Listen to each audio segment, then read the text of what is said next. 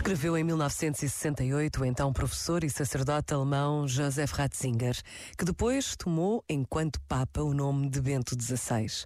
Não há fuga possível ao dilema do ser humano. Quem quiser escapar à incerteza da fé terá de experienciar a incerteza da descrença, que por sua vez nunca pode dizer com certeza definitiva se não é a fé que é verdade.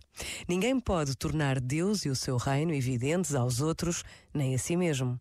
Tanto o crente como o não crente, se não se ocultarem a si próprios e à verdade do seu ser, participam, cada um à sua maneira, na dúvida e na fé. Nenhum deles pode escapar completamente à dúvida. Nenhum pode escapar completamente à fé. Para um, a fé torna-se presente contra a dúvida. Para o outro, mediante a dúvida e sob a forma da dúvida. Este momento está disponível em podcast no site e na app da RGF.